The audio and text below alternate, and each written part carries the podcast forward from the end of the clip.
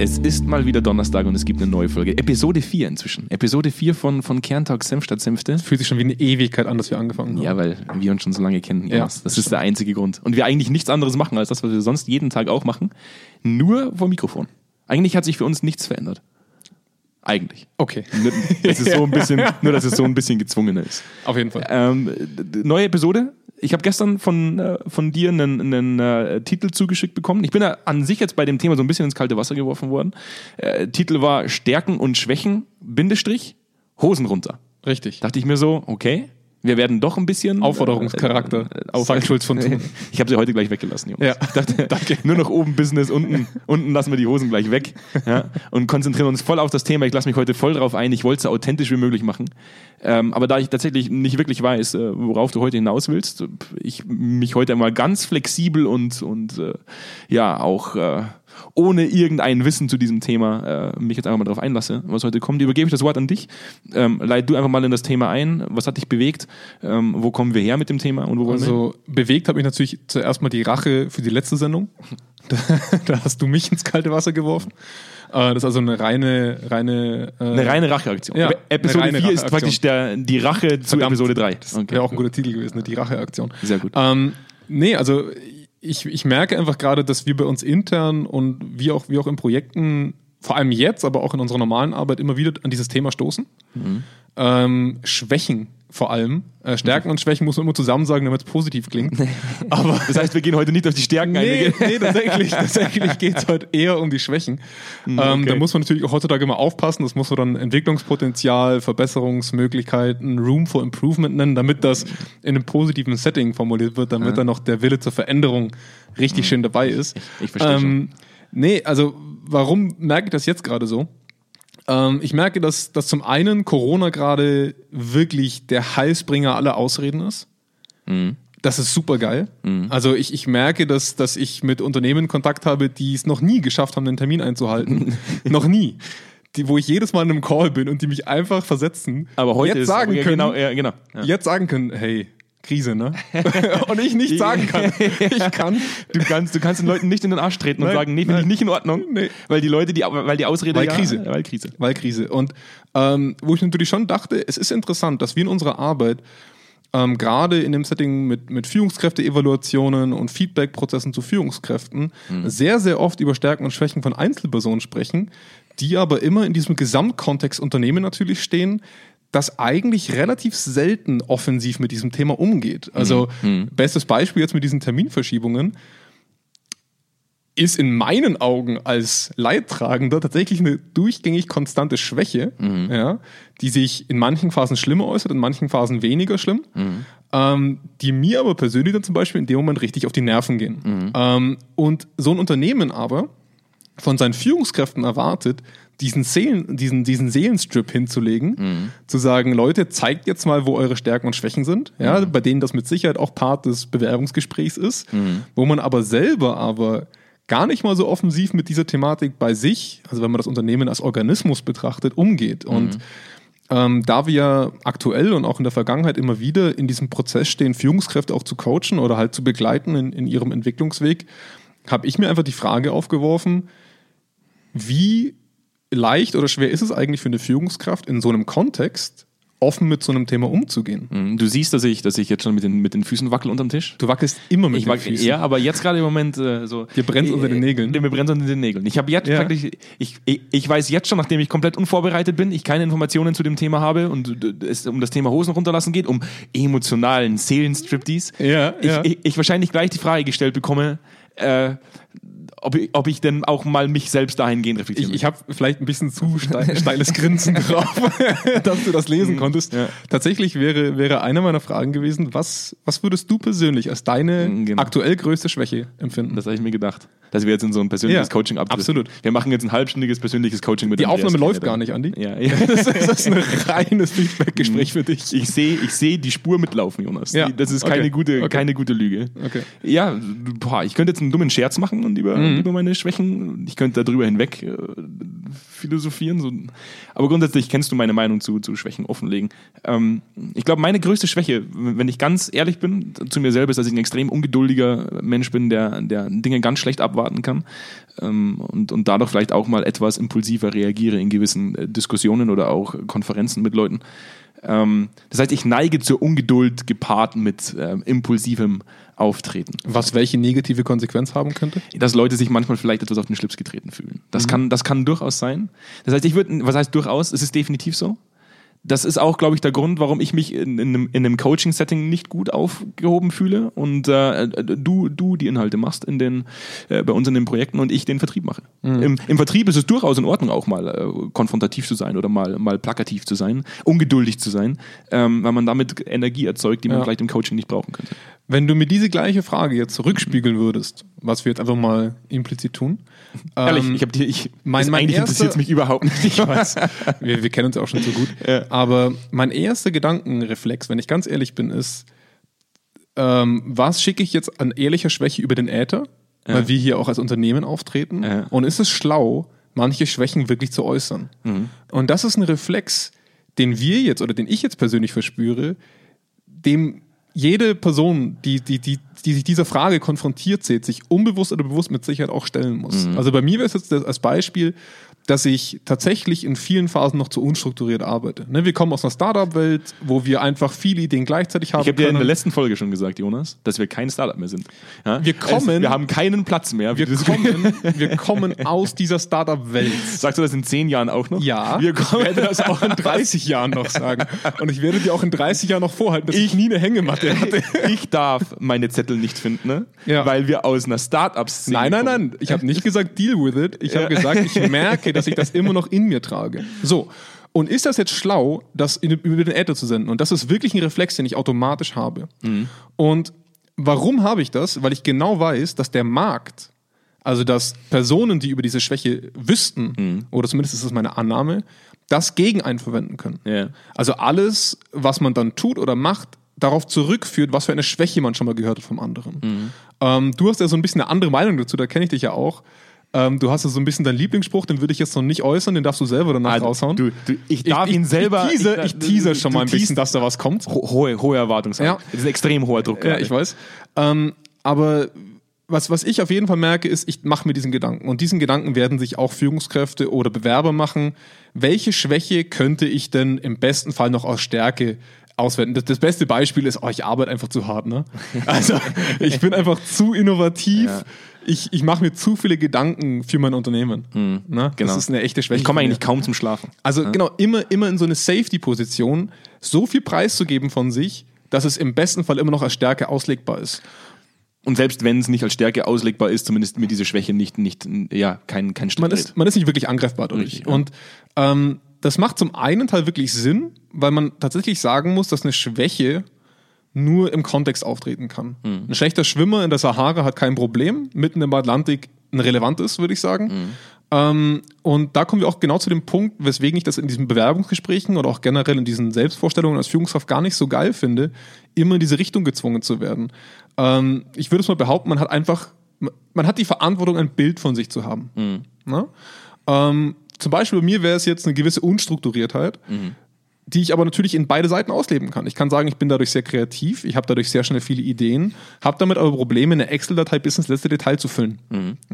Bei dir wahrscheinlich relativ ähnlich mit der Ungeduld. Mhm. Ähm, wo ich für mich zumindest die Hypothese aufstellen würde, zu sagen, ich sollte bei mir erkennen, wann es wichtig ist, dass ich strukturierter bin mhm. und wann es super ist, dass ich nicht bin. Mhm. Ähm, wenn ich jetzt ein reiner strukturierter Mensch wäre, hätten wir hier im Podcast echt ein Problem. Wobei man halt sagen muss, eine Excel-Tabelle auszufüllen oder in manchen Situationen emotional zu reagieren, das sind für mich zwei unterschiedliche Paar Schuhe.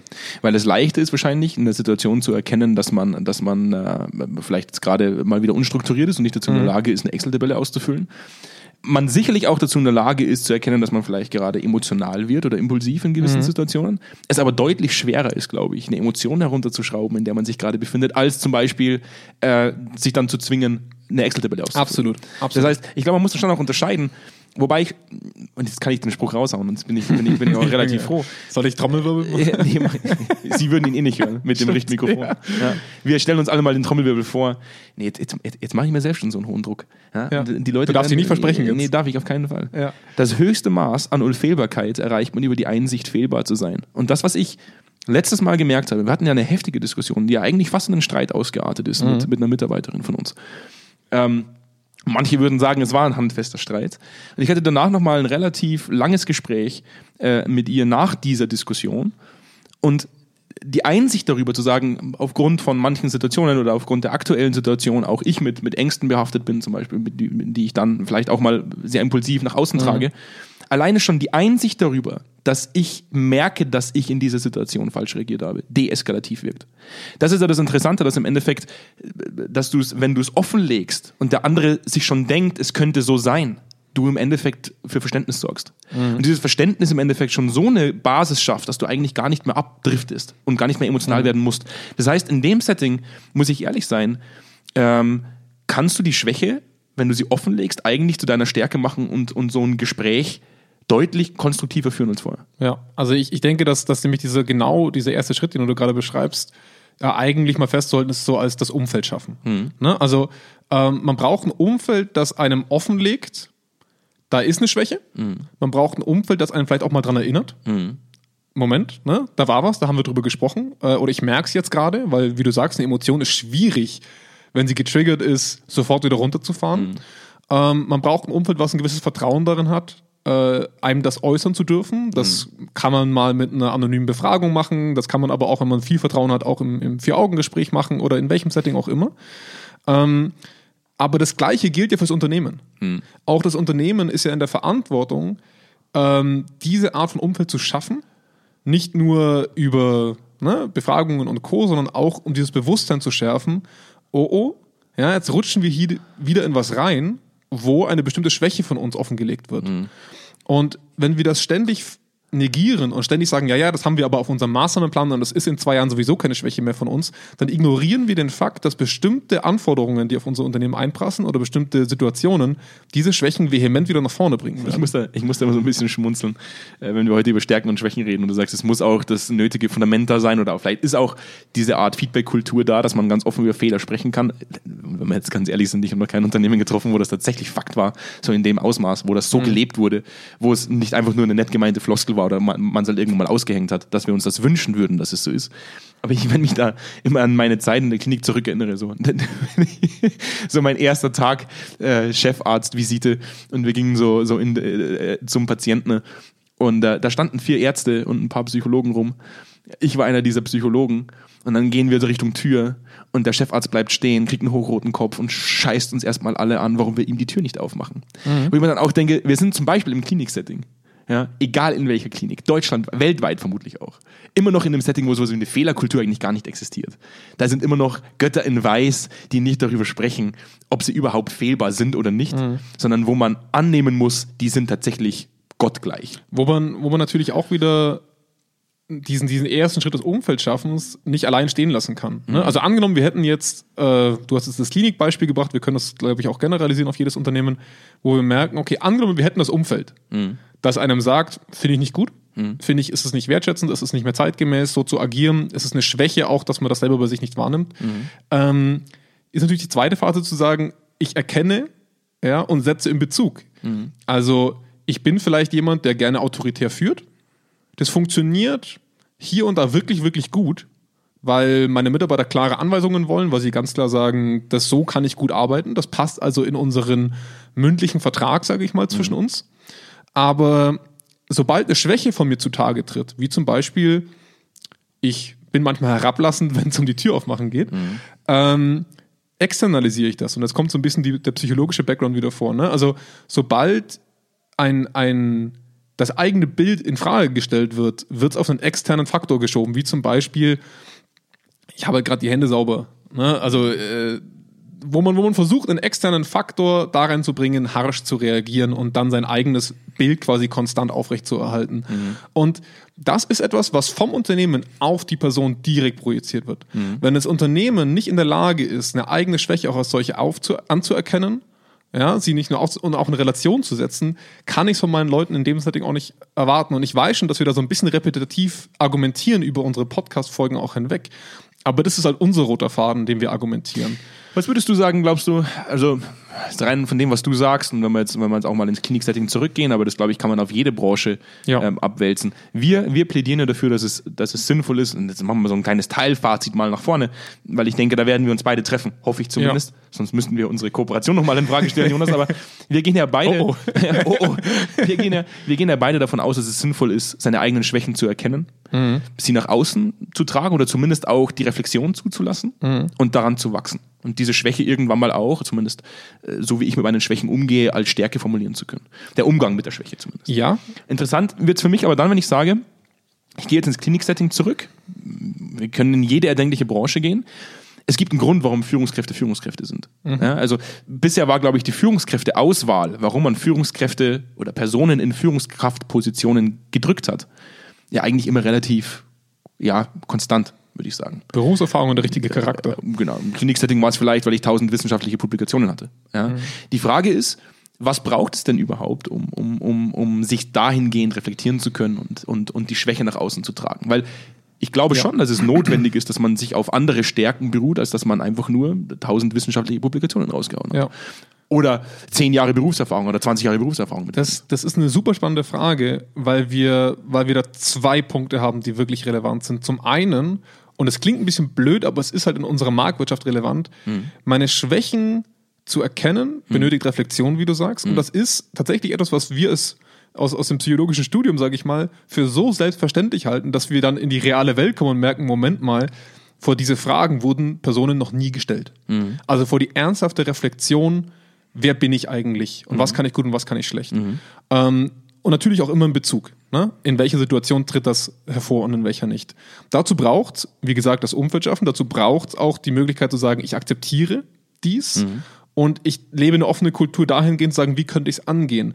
Aber eigentlich, eigentlich brauche ich ein Umfeld, was mich auch regelmäßig in diese Reflexion zwingt. Ob das meine Führungskräfte sind, ob das meine Mitarbeiter sind als Unternehmen, ob das meine Mitarbeiter sind als Führungskraft, das ist ganz egal. Ich brauche ein Umfeld, was mich regelmäßig dazu zwingt, mein Eigenbild in Frage zu stellen, mhm. um zu sagen, bin ich das und trete ich in dieser Situation wirklich so auf?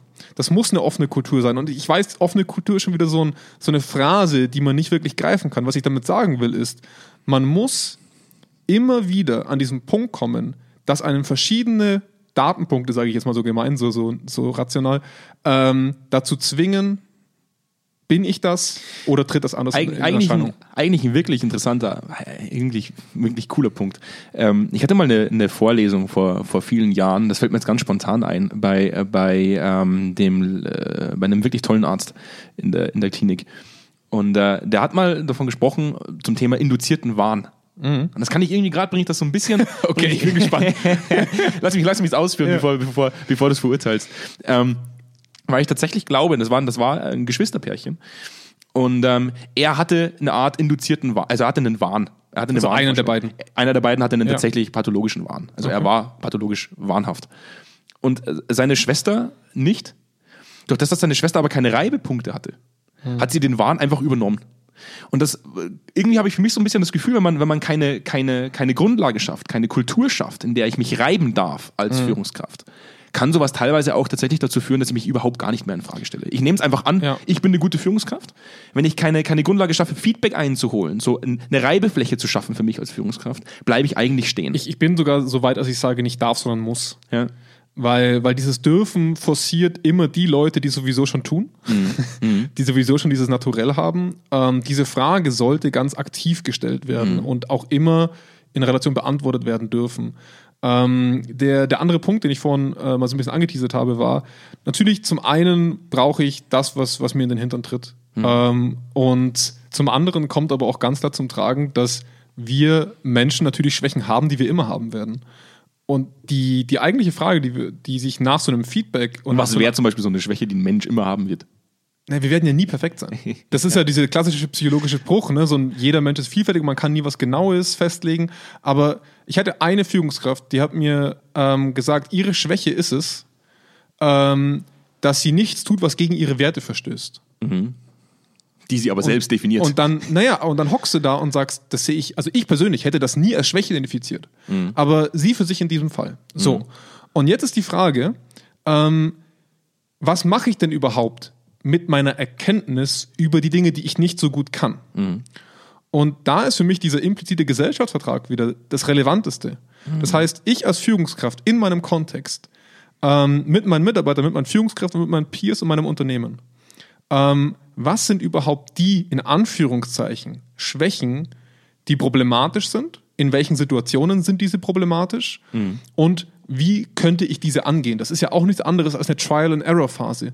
Wir haben ja weder die Leute, die einem das Feedback geben, noch der Kontext sagt einem ja, das ist der goldene Weg, sondern du musst versuchen. Und dann gibt es andere Parts, wo man ganz klar festlegen kann, das nicht. Das ist okay, dass ich so bin und das ist wichtig, dass ich so bin. Ähm, und deswegen ist es für mich so wichtig zu sagen, Schwächen immer in der Situation zum passenden Schmerzpunkt zu identifizieren. Und jetzt gehe ich mal kurz diesen Schritt zurück zum Unternehmen. Auch das Unternehmen darf und muss sagen, das ist unsere Kultur. Das ist das, was wir immer sein werden. Ein Bankhaus wird immer sagen, sorry Leute, bei uns steht Stabilität und Sicherheit über allem. wir werden jetzt morgen keinen Startup-Raum irgendwo aufstellen. Ja, vielleicht schon, aber ähm, das ist eine andere Folge, Folge 3. Ähm, könnt ihr euch auch gerne anhören. Ähm, nee, also die werden manche in Anführungszeichen Schwächen als solche akzeptieren, weil sie sagen, eigentlich ist das halt das, wofür ich stehe. Und das ist das, wer ich bin. Und wenn das zum Problem führt, dann sollte man sich die Frage stellen, welcher Vertrag wird damit verletzt. Das heißt, wenn sich ein Mitarbeiter von diesem Thema dermaßen angegriffen fühlt und sagt, das passt nicht zu meinem Wertebild, dann ist das perfekt. Weil dann erfährt man das nicht über die Jahre immer wieder so ein bisschen oder immer mehr und wird dadurch vergrämt, sondern man kann von Anfang an sagen, das passt mir nicht und da passe ich nicht rein. Und genau so ein Umfeld muss eine Führungskraft und ein Unternehmen schaffen, dass dieser Vertrag und diese Erwartbarkeit zwischeneinander ganz, ganz klar ist. Ich kann kein gutes Feedback geben. Ich tue alles dafür, zum Beispiel besseres Feedback geben zu können. Ne? Und das kann die Führungskraft dann tun. Bis zu dem Zeitpunkt, wo jemand sagt, hey, ähm, ich merke irgendwie so ein bisschen, äh, du schaffst es nicht, ähm, diese und diese Formulierung anzuwenden. Und das, das trifft mich. Und dann kommt man an den Punkt, wo man merkt, so weit konnte ich mich verändern und so weit ging es nicht mehr. Und dann muss man sich überlegen, schafft man das zu mitigieren, zu, zu irgendwie zu moderieren, dass dieses Problem nicht auftritt, oder schafft man es nicht? Und diese Erkenntnis, vor der scheuen sich viele, weil diese ganz klare Konfrontation etwas formen würde, das eine Entscheidung forciert. Man würde im schlimmsten Fall einen Mitarbeiter verlieren oder eine Führungskraft verlieren, die wirklich gut ist, die aber genau in diesem Puzzleteil nicht passt. Weißt du, wo diese, diese Thematik so ein bisschen hinkt? Mhm. Ich sage ja immer, das mag jetzt vielleicht weit hergeholt sein, aber so diese ganze Fehlerkultur, Ja. dieses ganze, wir müssen uns reflektieren, müssen unsere eigenen Fehler erkennen und müssen daran arbeiten, dass wir in Zukunft Mhm. noch besser sind, das schneidet sich extrem in meinen Augen mit dem, wie unsere Wirtschaftswelt funktioniert. Weil das ist einfach Ja. immer noch größer, noch schneller, noch besser, noch unfehlbarer. Wir haben keine Fehler. Ja, dass wenn man sich zum Beispiel die, die Autoindustrie anschaut, und wir gehen jetzt mal auf VW zurück, und das kann man ja durchaus machen. Ja, und die, die Thematik, die, die war jetzt nicht, die ging jetzt nicht an der Öffentlichkeit vorbei, die Thematik mit der Dieselkrise damals. Da ging man nicht sehr konstruktiv mit dem Fehler um, der passiert ist. Ja, man hätte auch sagen können, ja, wir haben diesen Fehler gemacht. Wir haben, wir sind ein Risiko eingegangen. Das ging komplett nach hinten los. Das tut uns leid, dass wir das getan haben. Stattdessen hat man teilweise Fehler einfach auf einzelne Personen abgewälzt, die heute im Knast sitzen.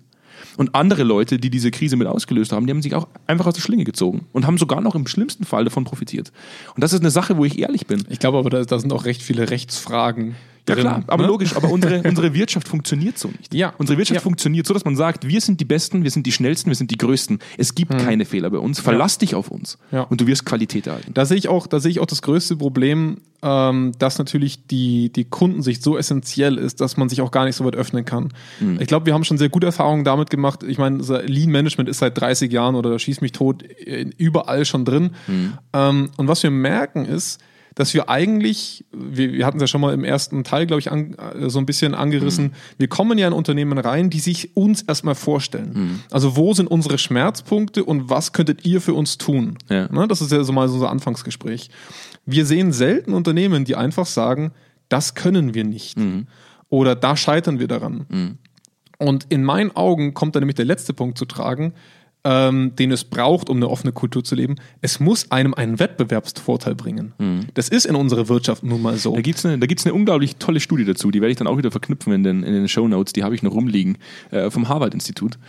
Ähm, wo wir, äh, da haben wir eh auch mal drüber diskutiert, glaube ich, über das Thema Qualitätskultur. Mhm. Und in diesem Artikel ging es ja auch darum, dass man sagt, ähm, die Leute verstehen, ähm, was es braucht, um Qualität zu liefern.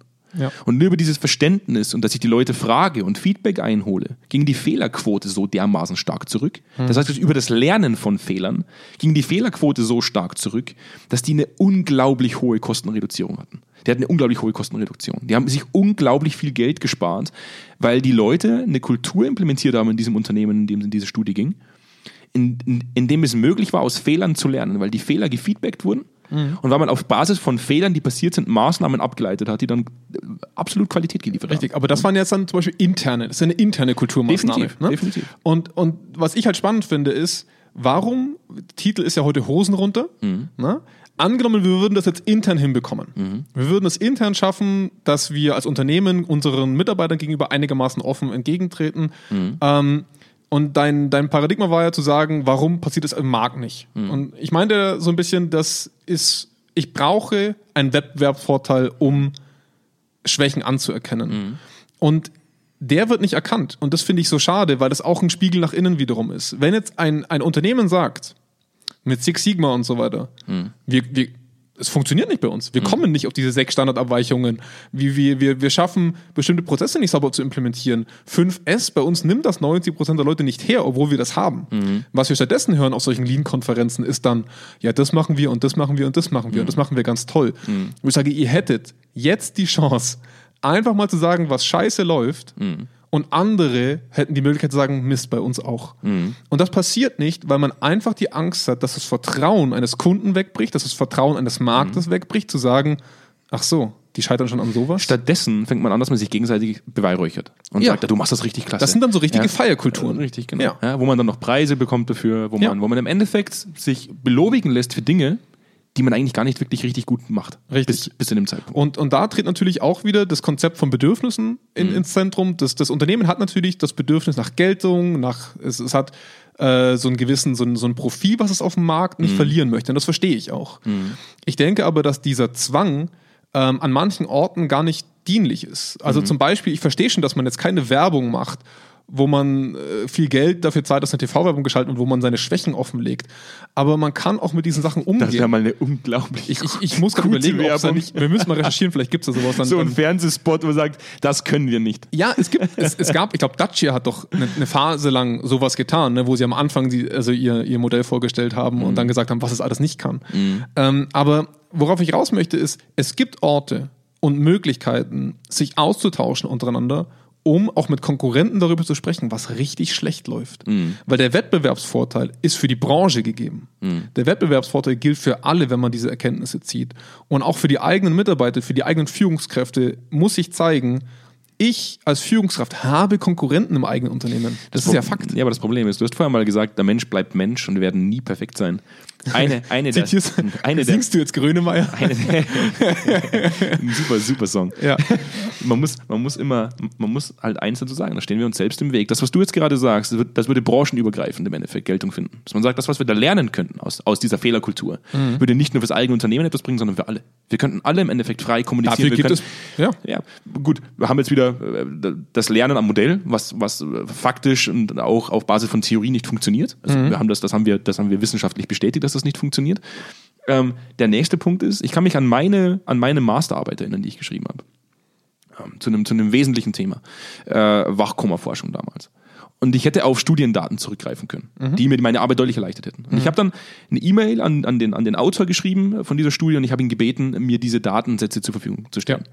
Und als Antwort habe ich bekommen, nee, nein, warum sollte ich? Ja, ähm, weil das ist ja meine Studie mhm. und ich will mich damit profilieren. Und jetzt kommt wieder das hoch, Die Leute glauben immer noch da draußen, dass ich mich am meisten profiliere, wenn ich mich aufstelle, als wäre ich der größte Macker, der da draußen rumläuft. Mhm. Und das ist in meinen Augen, oder zumindest in unseren Augen, glaube ich, und da kann ich auch hoffentlich für dich sprechen, ja genau der falsche Weg. Richtig, also ich muss dazu sagen, um in Schutz zu nehmen, ich, ich habe auch schon viele Studien angefragt, von denen ich die Ergebnisse sehr schnell bekommen habe. Aber ja, ich sehe schon, was du meinst. Also ähm, ich meine, ich frage mich immer, wozu gibt es Branchenverbände? Sind das dann reine Lobbyverbände, die dann gegenüber der Politik auftreten? Weil so ein Branchenverband arbeitet ja, um den Gesamtmarkt für die Branche zu verbessern. Also warum findet dort intern keine so eine offene Kultur statt? Natürlich bin ich jetzt nicht in jedem Branchenverband drin und ich sehe natürlich nicht jede Branche, sondern nur einen Teilausschnitt davon. Aber ich finde es zumindest erschreckend, dass man ähm, diese Hose runter Kultur nach intern immer verlangt, aber selber lange verlernt hat in den richtigen Situationen. Und ich möchte jetzt wirklich nicht plädieren dafür, dass man das zu jedem Zeitpunkt überall den absoluten Strip hinlegt. Aber an manchen Situationen es wirklich, wirklich hilfreich wäre, offen darzulegen, wo eigene Schwächen und Felder sind, wo man situativ einfach an die Grenzen kommt. Ähm, ich muss dieses Beispiel jetzt gerade hernehmen, weil ich bin jetzt kein riesen Werder Bremen-Fan, aber, aber ich, ich finde, gerade in dieser Krise, die, die haben halt das erste Mal gesagt, Leute, so und so lang können wir uns doch über Wasser halten. Und haben halt einfach mal diese, diese, diese Geldtransparenz offengelegt, wo ich sage, da kann ich jetzt als Normalbürger sagen, ja gut, zahlt halt weniger Gehalt und Co., aber da bin ich jetzt natürlich nicht drin. Aber diese Art von Transparenz mal zu leben, zu sagen, so schaut es gerade wirklich aus. Wir haben ein Problem. Ja, und jetzt vergleich das mal mit Lufthansa, bei denen jetzt, glaube ich, heute 6 bis 9 Milliarden Kredit im Raum steht, wo diese Transparenz einfach nicht da ist. Wo ich mich natürlich sowohl als Mitarbeiter, wie auch als Aktionär, wie auch als andere fragen muss, wo kommt das auf einmal her? Also, das ist eine Riesensumme an Geld, die da auf einmal im Raum steht. Und da sind, das sind schon Punkte für mich erfüllt, wo ich sagen würde, als nicht Inhaber einer Aktie oder als nicht Mitarbeiter von, von solchen Firmen, wo ich tatsächlich sagen müsste, hm, wir nehmen in Anspruch, wir äußern aber nicht so ganz, wo wir vielleicht auch unsere eigenen Verfehlungen hatten. Ähm, würde mich natürlich interessieren, ob das intern gespielt wird, aber ich finde es zumindest schade, dass wir generell diese Kultur auch nicht forcieren. Bei einem, bei einem unserer, bei einem unserer größten Kunden, und das kann ich immer nur als positives Beispiel zitieren, das fand ich äh, unglaublich äh, boah, gut. Also da stellt mir fast die Rückenhaare auf, muss ich wirklich sagen. Das habe ich so auch noch nie gehört. Wo wir mit dem, mit dem Geschäftsführer dieses, dieses Standorts gesprochen haben und diese Person dann gesagt hat, ich kann gar nicht alles wissen. Ich bin absolut nicht in vielen Bereichen nicht im Thema. Und ich weiß es sehr zu schätzen, dass ich Führungskräfte unter mir sitzen habe, bei denen ich weiß, dass sie es können. Und sich auf diese Ebene zu stellen und zu sagen, ich, ich weiß nicht alles. Aber für mich ist es wichtig zu lernen, wie ich die Kompetenzen und die Fähigkeiten meiner Leute abgreife, damit wir konstruktiv sind. Und für sich selbst erkannt hat, dass wenn er sich das offenlegt, also wenn er das offenlegt und sagt, ich bin nicht unfehlbar ähm, und meine Fehlbarkeit, wenn ich das mit euch bespreche und wir zu einem konstruktiven Punkt kommen, wir deutlich mehr Qualität liefern als vorher. Ja. Und ich finde es schön, dass es so einzelne Personen gibt. Ich glaube halt nur für mich immer, dass es ein Wunschdenken ist. Also Absolut. also das, das sollten wir vielleicht auch als Disclaimer aufhängen. Das ist ja jetzt, was, was ich hier propagiere, ist ja eine Utopie. Zu, zu großen Teilen. Das sehe ich auch so. Ja. Weil, ich, weil ich nicht glaube, dass unser Wirtschaftssystem so funktionieren würde. Ja. weil, weil immer noch, glaube ich, ganz, ganz viele Leute, das ist ja, das ist ja wie so ein Teufelskreis. Der, der, der, der eine Kunde, der von sich selbst behauptet, unfehlbar zu sein, der würde niemals sich einen Lieferanten suchen, der von sich selbst behauptet, fehlbar zu sein. Ja, Das meine, meine Pro also ein Lieferant, der von sich selber sagt, oh, unsere Lieferprozesse könnten besser sein. ne? Das ist schon klar. Das ist eine Markenbotschaft, die nicht wirklich sinnvoll ist für viele Unternehmen. Wo, Wir wissen nicht genau, ob wir die Bremsen liefern. ja, also wir haben eine, also bei uns fällt schon mal öfter ein Paket vom Manchmal haben wir einen Haares auch in unseren Bremsscheiben. Ja, also das, das ist natürlich, da, da stimme ich dir voll und ganz zu. Es ist zu großen Parts utopisch, aber es, es muss auch nicht im Gesamten in jeder Situation immer wieder forciert werden. Es sollte nur der Grundsatz der Akzeptanz dafür geschaffen werden, weil ähm, die, das Unternehmen, was du vorhin angesprochen hast, ne, wo du sagst, hey, ich, ich bin fehlbar zu einem gewissen Maß und ich weiß nicht alles, aber ich kann mich auf bestimmte Sachen verlassen. Vergleichen wir das mal zu dieser Veränderungskultur, die wir schon mal angesprochen hatten, wo wir merken, dass ein Change auf den anderen geballert wird. So. Mitarbeiter fragen sich, was zur Hölle? Wir rutschen von einem ins andere. Wir haben den kompletten Übersicht verloren, die komplette Übersicht verloren, welche Prozesse jetzt schon wieder umgeworfen werden, obwohl das Unternehmen ganz offensichtlich versucht, bestimmte zukünftige Konkurrenzsituationen zu mitigieren, bestimmte Schwächen auszuhebeln, die sie vielleicht für den zukünftigen Markt haben, um besser zu werden, aus welchen Gründen auch immer. Es ist auf jeden Fall irgendwo was erkannt worden, was man verbessern möchte. Ja. So. Anstelle dann hinzugehen, zu sagen, wir haben jetzt drei Change-Versuche gehabt. Wir konnten diese drei Punkte nicht relevant verbessern. Deswegen versuchen wir jetzt, diesen Part umzusetzen, sodass der Mitarbeiter die Chance hat, einen roten Faden darin zu erkennen, was wir hier Hals über Kopf immer wieder versuchen. Wenn, wenn das nicht gemacht wird, ist es für den Mitarbeiter einfach nur so, als würde man sagen, ich baller mir jetzt ein Beraterkonzept nach dem anderen durch, weil die sind halt einfach gute Freunde und das ist eh eine Vetternwirtschaft da oben. Ähm, ich habe überhaupt keine Kontrolle mehr über den Prozess, anstatt zu wissen, ah, jedes Mal, wenn ich bei uns im Intranet ein Formular ausfülle, geht das durch drei Hierarchieebenen und ich muss drei Wochen warten. Das merke ich ja ganz persönlich. Und die versuchen einfach gerade verzweifelt, solche Art von Prozessen zu verbessern, indem sie diese Change-Prozesse fahren.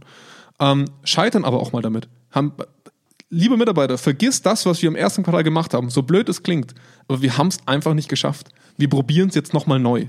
Das wäre für mich so viel akzeptabler, als zu sagen, war geil, was wir gemacht haben, wir probieren jetzt aber noch was. Das ist, das ist, deswegen, das ist deswegen so unglaublich faszinierend. Ich, ich, ich kann da eigentlich immer nur mit so Anekdoten um mich werfen.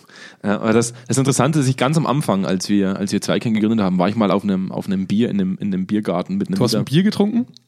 Ich, ich hab, Eins, eins von fünf hab, in deinem hab, Leben? Ich habe eine Apfelschorle getrunken. Aber ich war in einem Biergarten, ja, in den seltenen Fällen, wo ich mal dort bin. Ja. Ähm, und wollte Vertrieb machen mit, einem, mit einer Führungskraft aus der Autoindustrie. Ja. Und interessant war, dass er mal zu mir gesagt hat, Herr Kerneder, äh, ich finde schön, dass wir uns heute treffen, Wetter ist super. Die Realität bei uns im Unternehmen, und es war kein kleines Unternehmen, ist aber, ganz oben sitzen Leute. Ganz, ganz oben sitzen Leute. Dann passiert 20 Ebenen lang nichts. Ganz unten sitzen Leute, die in der Produktion stehen. Da wenn Leute verrecken würden, Maschinen explodieren würden, wenn irgendwas ganz was Übles passieren würde, dann hast du 20 Ebenen dazwischen, die dieses Ding, was da unten passiert, erstmal weich waschen und dann ganz nach oben bringen und sagen, ja, wir haben gut verdient. Wir haben richtig gut verdient. Es interessiert sich eigentlich niemand dafür, was unten für Fehler Ja. passieren, solange oben Kohle rauskommt. Und wenn es dann in die Presse kommt, bleibt man dabei, vage Verbesserungen anzustoßen, Sicherheit erhöhen. Oder wälzt den Fehler auf eine der 20 Ebenen dazwischen ab Ja. und sagt, da war ja einer, der hat uns das nicht gesagt. Wir wussten das ja gar Ja. nicht. Ja. Und, und eigentlich wäre es ja in unseren Augen zu verlangen vom Unternehmen, dass jeder Teil des Organismus, also dieser Organismusunternehmen hat sich ja seine Teile gesucht. Erstens baut die Kultur diese Positionen, das Personalauswahlverfahren sucht sich diese Leute und die Strukturen und Prozesse legen fest, was die Person tun kann. Das heißt, wenn das Unternehmen akzeptiert, dass dieser Manager, diese Führungskraft, dieser Mitarbeiter im Shopfloor an dieser Stelle die richtige Person ist und dort auf gut Deutsch Mist baut, dann hat das Unternehmen die Verantwortung darüber zu tragen, dass Mist gebaut wurde. Richtig. Und dann hat man sich hinzustellen und zu sagen, wir als Organismus waren das, dass man dann Kündigungen aussprechen kann und, und Zivilprozesse, ja, von mir aus, das ist der rechtliche Weg und das ist mit Sicherheit der richtige Weg. Aber ähm, diese, diese Auslagerung, ne, da sind wir wieder beim Externalisieren von Problemen auf eine Krise, auf einen Manager, auf einen Co. Das ist alles nur Ergebnis von dem, wie ich es vorlebe. Die Frage ist nur, wer fängt damit an? Ja. Ja, also im Endeffekt muss man sagen, wenn ich eine Fehlerkultur etabliere bei mir im eigenen, äh, bei mir im eigenen Unternehmen, in der eigenen Organisation, dann gibt es Studien, die ganz klar zeigen, ich kann davon profitieren, ich kann Kosten reduzieren, ich kann Fehlerraten minimieren und habe dadurch im Endeffekt mehr Kohle übrig zum Schluss. Ähm, die Frage ist, so nach außen hin betrachtet, so rein jetzt, wenn ich Kunden gewinnen möchte, Ja. wäre ge- genau das Auftreten ja eigentlich nicht das beste Auftreten. Nicht unbedingt, wir. ja. Aber, Also da- klar, ich kann, das, an. ich kann das so kommunizieren, dass ich sage, wir erkennen unsere Fehler, wir lernen daraus und Mhm. werden besser. Das könnte man durchaus kommunizieren. Die Frage ist nur, wer fängt damit an? Wer, wann, Mhm. Wenn das Wirtschaftssystem es nicht hergibt, fehlbar zu sein, wer fängt dann damit an? Also ich, ich bin ganz ehrlich, ich meine sogar, äh, ich komme da wieder auf den Punkt zurück, Wettbewerbsvorteil. Also es macht ja nur dann Sinn, sowohl als Führungskraft, weil ich auch in einem Wettbewerb im Unternehmen bin, wie auch als Mitarbeiter, auch wieder im Wettbewerb im, im Unternehmen oder auf dem Arbeitnehmermarkt, wie auch als Unternehmen im Marktwettbewerb, kann es durchaus Sinn machen, eine Schwächenkultur zu leben. Wenn jetzt zum Beispiel ein großer Truckhersteller, ne, 20 Liter Verbrauch auf 100 Kilometer baut die Geist Pickup Trucks, der weiß, dass er Autos baut, die jetzt, keine Ahnung, dem New Green Deal etwas entgegenlaufen. Ja? Ähm, dort gibt es aber bereits ganz klar Leute, die sagen, ja, finde ich aber trotzdem geil. Ähm, und da gibt es ja auch schon Werbung zu dem Thema, wo ich halt sage, das ist objektiv eine Schwäche und ich bin auch persönlich kein Fan davon. Aber ähm, es gibt hier und da Möglichkeiten. Wenn wir das jetzt aber auf ein Krankenhaus bringen. Sorry, da fällt, ja, mir immer, da fällt mir immer diese eine Werbung ein, als wir letztes Jahr in San Francisco waren. Wir waren da, wir, hast wo du hast diese- viel Fernsehen wo, geschaut. Ja, wir haben auch ein bisschen Fernsehen geguckt, wo diese Buick-Werbung kam. Ja. Weil du das gerade so gesagt hast, wo dann, wo dann dieser, dieser maskuline Macho-Sprecher im Fernsehen gesagt hat, fünf von sechs Männer glauben, dass es ein Auto mit 400 PS nicht braucht. Kurze Pause und dann fünf von sechs Männern liegen falsch. Ja. Wo ich dann auch sage, alleine das sagt ja, hey, wir erkennen euren Fehler, wir erkennen, dass das nicht richtig ist, was ihr tut, aber die Masse liegt falsch. Richtig. Aber, aber wir machen keine Fehler, wir machen die richtigen Autos. Ja, aber, aber das ist zumindest mal ein interessanter Ansatz. Aber ich, ich verstehe das, dass eine Klinik jetzt nicht sagt, boah, also bei uns sind letztes Jahr aufgrund von mangelhaften Prozessen drei Leute gestorben. Ja. Das, natürlich macht man das nicht. Das ist, da springt einem ja jeder Patient ab. Das ist voll und ganz nachvollziehbar. Was ich nur proklamieren möchte, es gibt den richtigen Ort und die richtige Zeit, um über Schwächen zu sprechen. Mit den richtigen Leuten. Und was ich faszinierend finde, wie viel Geld für Kongresse, wie viel Geld für irgendwelche Großveranstaltungen genutzt wird, wo man ja eh in seiner eigenen Suppe schwimmt. Wo sich ja sowieso Kliniken und deren Berater treffen, wo ja sowieso nur ein Thema bearbeitet wird, die alle im gleichen Boot sitzen. Ausnahmslos. Vielleicht manchmal vom Land getragen, manchmal nicht. Aber Kliniken sind da gerade ein gutes Beispiel. Warum man diesen Ort nicht nutzen kann. Weil das ist, ist der Ort, wo man es machen könnte. Ich glaube, ich glaube tatsächlich, als ich vorhin gefragt habe, wer fängt damit an? Ich glaube, das hört sich immer so super psychologisch an, aber im Endeffekt war es doch in der, in der Geschichte immer so, in der Weltgeschichte, ganz egal, was passiert ist. Jeder muss bei sich selbst anfangen. Fakt ist, als Führungskraft, und das sehen wir eigentlich in fast jedem unserer Projekte, eigentlich in jedem Projekt, die Führungskräfte, die sich selbst in die Mangel nehmen, sich selbst nicht so ernst nehmen, sich selbst nicht immer als die großen Götter darstellen, sondern ihre eigenen Fehler erkennen, sind meistens die und Führungskräfte, die tatsächlich sehr konstruktiv arbeiten mit ihren Leuten, die einen guten Draht zu ihren Leuten haben, wo die Leute auch sagen, ich will gar keine andere Führungskraft. Also aus, ja, aus, aus, meiner, aus meiner Wahrnehmung auf jeden Fall die, die auch zufriedener nach Hause oder irgendwann mal in die Rente gehen. Und Also- große und große Systeme. Systeme ändern sich immer dann, wenn, wenn der Einzelne im Endeffekt es für sich selbst umsetzt und das System lernt, ich profitiere davon.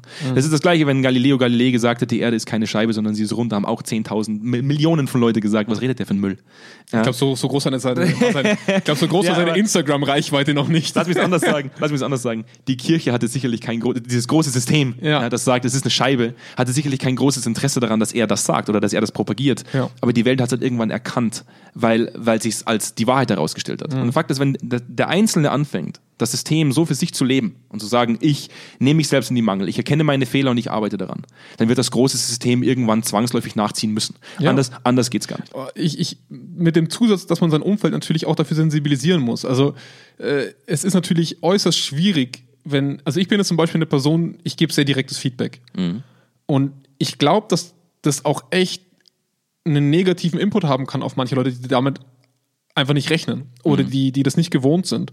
Das heißt, ich muss natürlich auch mein Umfeld so ein bisschen vorsensibilisieren und dieses, diesen Raum zu schaffen, zu sagen, hey, es gibt Zeiten und Orte, da werde ich Feedback in dieser Form äußern und kannst mir gerne Rückmeldung geben, wenn dir das nicht passt oder wenn ich damit irgendwann irgendeine Schwelle über, übertrete, die du findest. Das meinte ich mit diesem impliziten Gesellschaftsvertrag, der auch seine Verletzungen untereinander aufzeigen muss, wo man dann sagt, hey, also ich hatte so verstanden, dass wir das nicht tun. Ich hatte das verstanden, dass wir das tun.